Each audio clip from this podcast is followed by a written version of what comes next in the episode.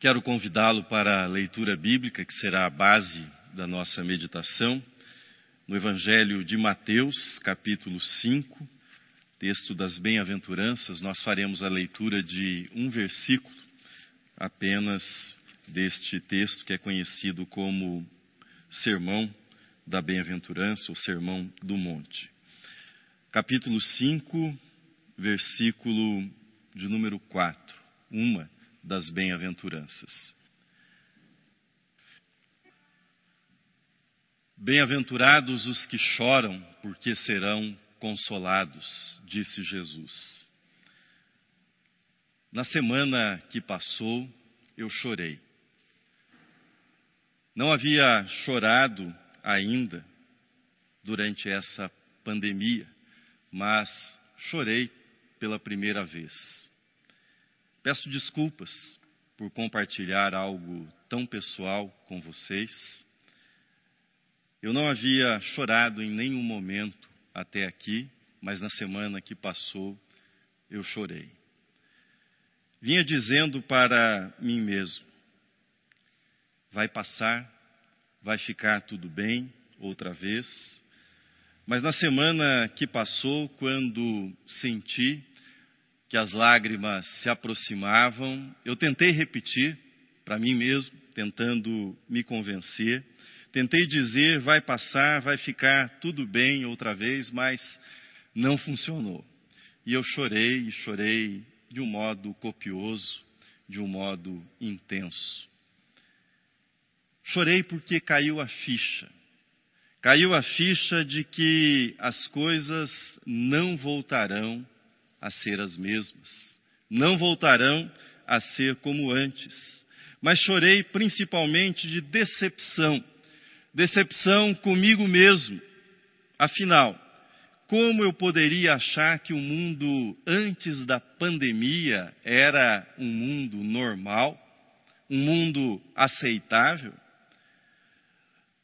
Seria normal que 50 milhões de brasileiros vivessem subempregados e desempregados, os chamados invisíveis, vivendo nas favelas, vivendo numa precariedade terrível, trabalhando privados dos seus direitos básicos como cidadãos, como seres humanos.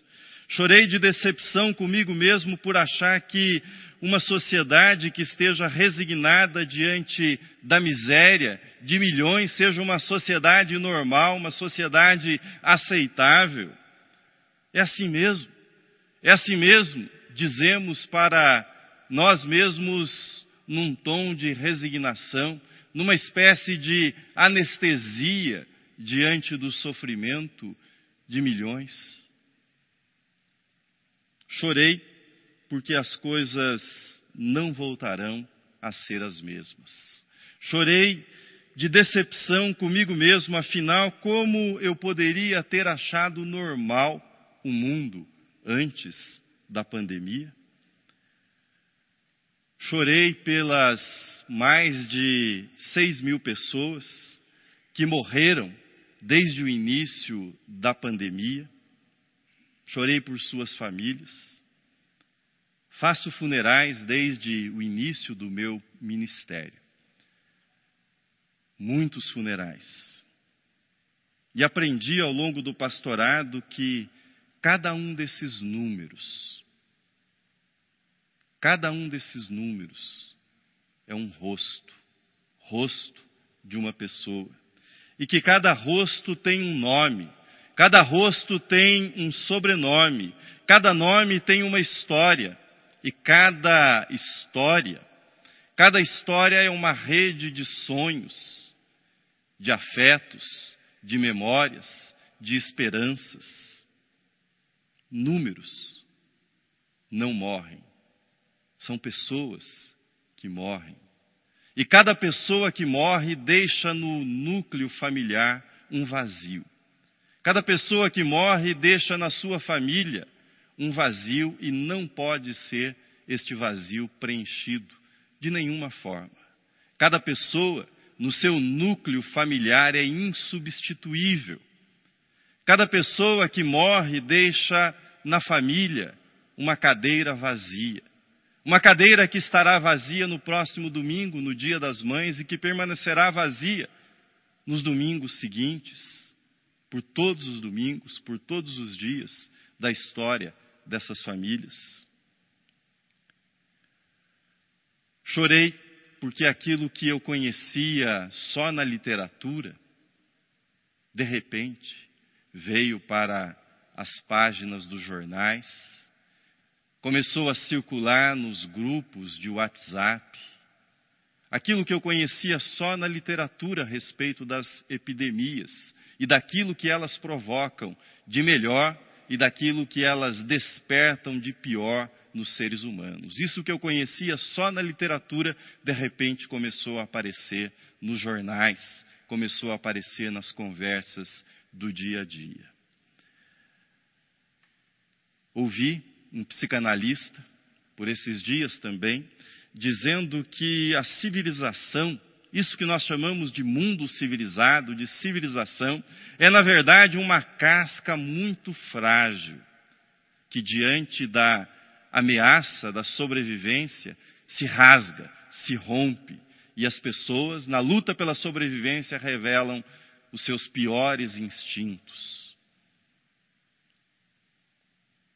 Chorei porque com as vítimas da Covid-19 também estão sendo sepultadas características da nossa brasilidade, ou seja, da nossa condição de brasileiros, características que tanto nos orgulham, por exemplo, cordialidade, respeito, tolerância, bom senso.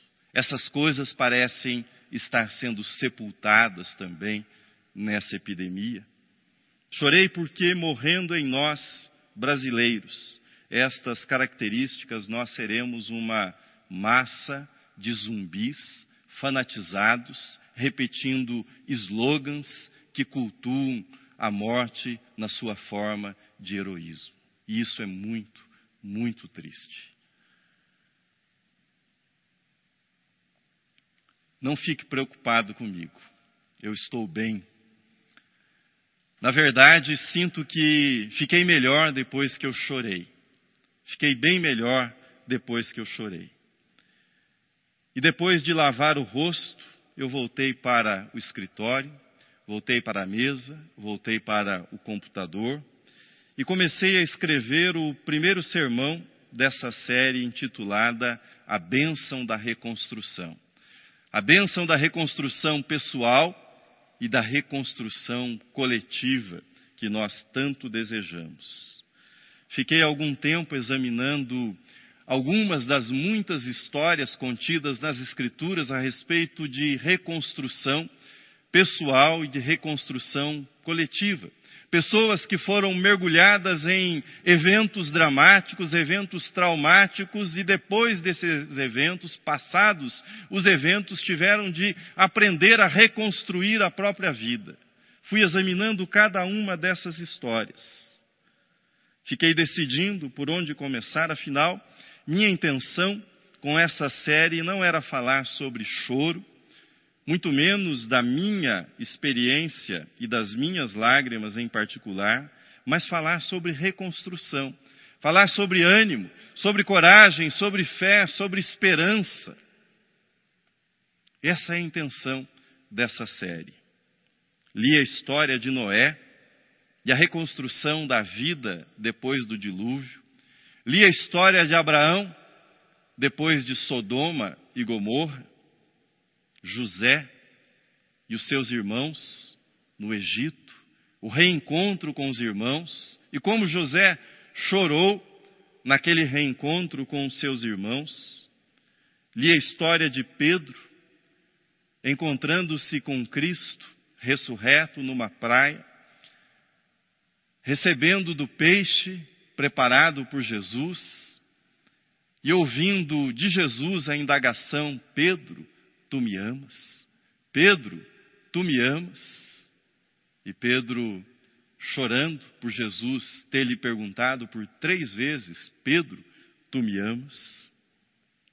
Lembrei-me de Saulo, cego, sendo recebido numa casa em Damasco, e de Ananias, sendo enviado ao encontro de Saulo, entrando naquela casa e dizendo para aquele que havia sido perseguidor da igreja: Saulo, irmão, Cristo, o Senhor que te apareceu no caminho, me enviou. Lembrei-me da pecadora que invadiu a casa do fariseu Simão, ungiu os pés de Jesus e começou a chorar sobre os pés do Mestre. E diante daquele choro inesperado, ela improvisou uma toalha com seus cabelos e secava os pés do Mestre. E teve ela o privilégio de ouvir ao final dos lábios de Jesus: Vai, vai, a tua fé te salvou, vai em paz. Que belo começo, que bela reconstrução, que belo recomeço para essa mulher que chorou aos pés de Jesus. Lembrei-me que o próprio Jesus chorou.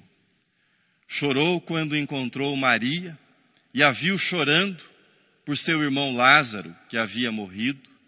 Lembrei-me que Jesus chorou diante de Jerusalém quando ele olhava para a cidade incrédula que se recusava ao arrependimento.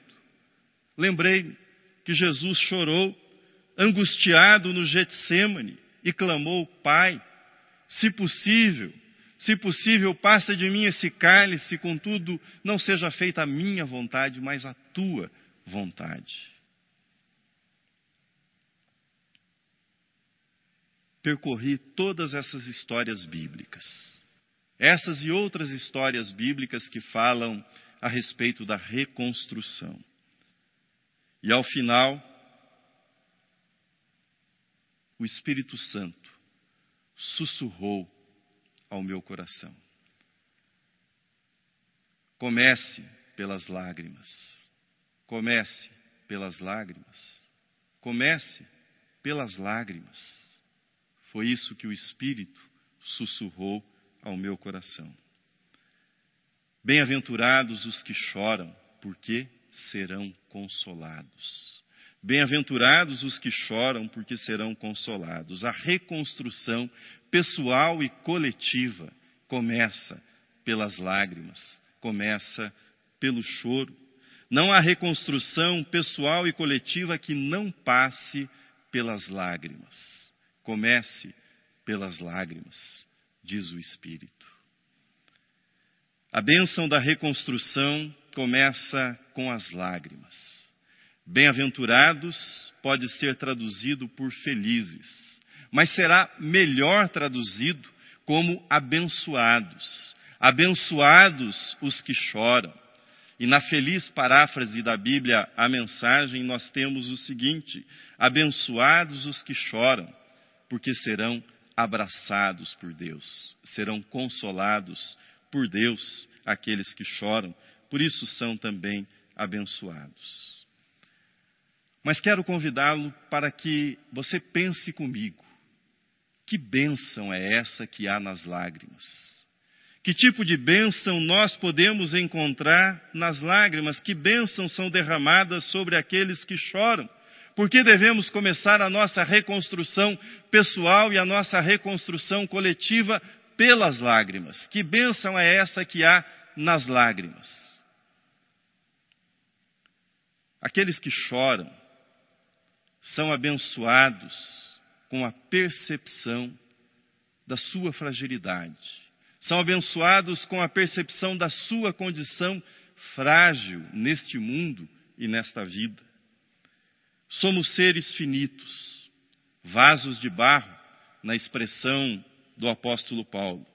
Vasos de barro cheios de sonhos de grandeza, de vaidade, de eternidade, Vasos de barro que muitas vezes não têm consciência dessa fragilidade, dessa precariedade. Sob o ponto de vista bíblico, nós choramos não só por aquilo que nós perdemos, mas choramos, sobretudo, pela constatação que nós nos perdemos de nós mesmos. Afinal, pecado. Pecado é literalmente errar o alvo. E numa tradução livre seria não ser aquilo que nós deveríamos e poderíamos ter sido para nós mesmos, para o nosso próximo e, sobretudo, para Deus e diante de Deus. Isso é pecado. Nos desconectamos da nossa humanidade e do propósito divino estabelecido para cada um de nós como seres humanos. Andamos no piloto automático, vivendo a vida de um modo não refletido, agindo e respondendo a estímulos e impulsos externos, sem nenhuma reflexão. Que a bênção das lágrimas, que a bênção das lágrimas faça-nos ver que estamos todos, todos nós, estamos aqui na terra de passagem. A vida que nós temos é uma atribuição temporária, passageira. Nada trouxemos e nada levaremos deste mundo. Nada trouxemos e nada levaremos no sentido material, mas da nossa passagem nós podemos levar aquilo que não acaba aquilo que não termina, aquilo que não se esgota, o amor. Aquele amor que foi apresentado e cantado pelo apóstolo Paulo no capítulo 13 da sua primeira carta aos Coríntios, quando ele diz: Ainda que eu fale as línguas dos homens e dos anjos, se eu não tiver amor, nada serei. Ainda que eu tenha tamanha fé, a ponto de transportar montes, se eu não tiver amor, nada serei. Ainda que eu distribua todos os meus bens para os pobres, ainda que eu entregue o meu próprio corpo para ser queimado, se eu não tiver amor, isso não terá valor algum, não terá importância alguma. Não há salvação fora do amor. Porque não há salvação fora de Deus. Deus é amor. Por isso não há salvação fora do amor, fora da prática do amor, da confiança no amor e, sobretudo, da consciência que o amor é a única coisa que nós levaremos da nossa experiência, da nossa passagem por esse mundo. Os japoneses têm uma tradição muito bonita chamada Kintsugi. Kintsugi. Trata-se da arte de reparar objetos, vasos, por exemplo, de cerâmica, que são quebrados. Os japoneses, por meio dessa antiga tradição, dessa arte que eles cultivam, tomam esses objetos que foram quebrados, foram partidos, que estão estragados e não jogam no lixo, não descartam esses objetos, mas tomam esses objetos e colam as partes que foram quebradas, que foram partidas, consertam, unem essas partes com ouro. E assim, o resultado final é que aquele vaso que estava quebrado, aquele vaso que estava partido, ele é consertado. E ao ser consertado, ao ser preenchido com ouro, ele se torna um objeto ainda mais valioso, ainda mais precioso para aquela família. É uma bela imagem para falar do amor de Deus, daquilo que Deus faz por nós, daquilo que Deus faz pela humanidade vasos quebrados pelo pecado, pelo egoísmo, pela insanidade. O oleiro divino toma com as suas mãos puras e santas nós, esses vasos quebrados, machucados pelo pecado, e ele vai consertando, vai unindo as partes e vai completando a sua obra de amor.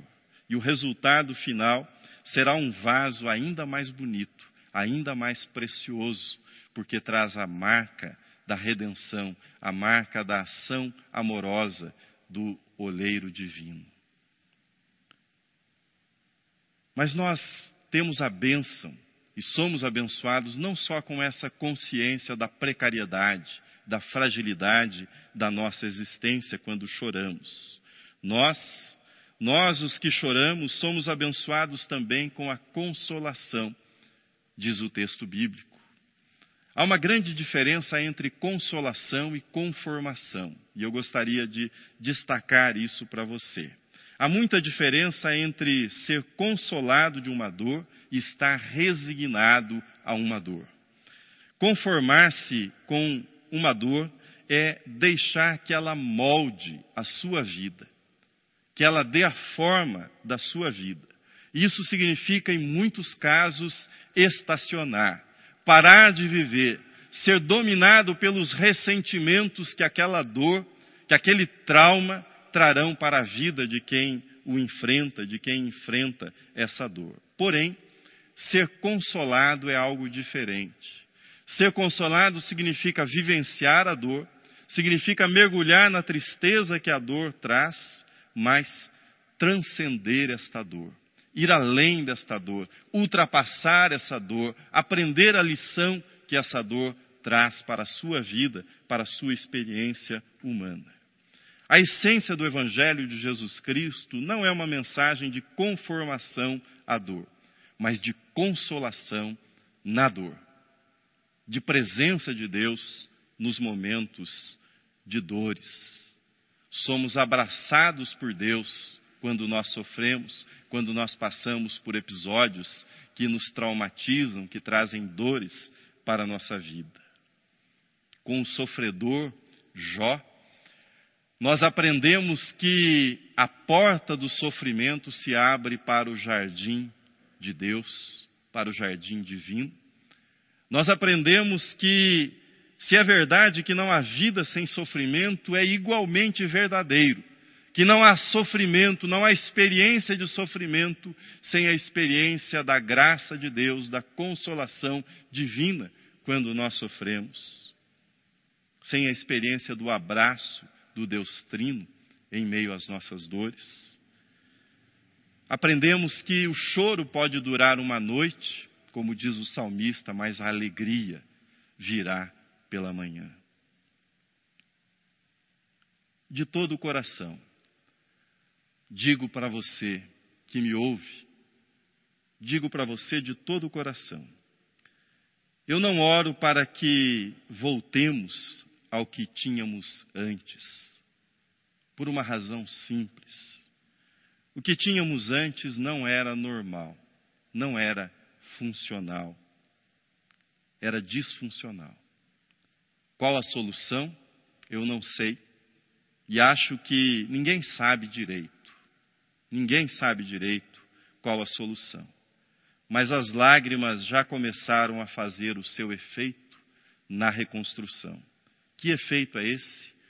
Purificar os olhos, os nossos olhos, os meus olhos, para que enxerguemos a nós mesmos e enxerguemos o próximo de um outro modo. Comece pelas lágrimas, diz o Espírito. Comece pelas lágrimas e por aquilo que elas estão lhe dizendo. É possível. É possível, com a ajuda de Deus, reconstruir algo melhor do que aquilo que eu era antes e aquilo que a sociedade era antes dessa experiência dolorosa da pandemia. Você não sabe por onde iniciar a reconstrução? Comece pelas lágrimas, diz o Espírito. Comece pelas lágrimas. Bem-aventurados os que choram, porque serão consolados. Abençoados os que choram, porque serão abraçados por Deus. Amém.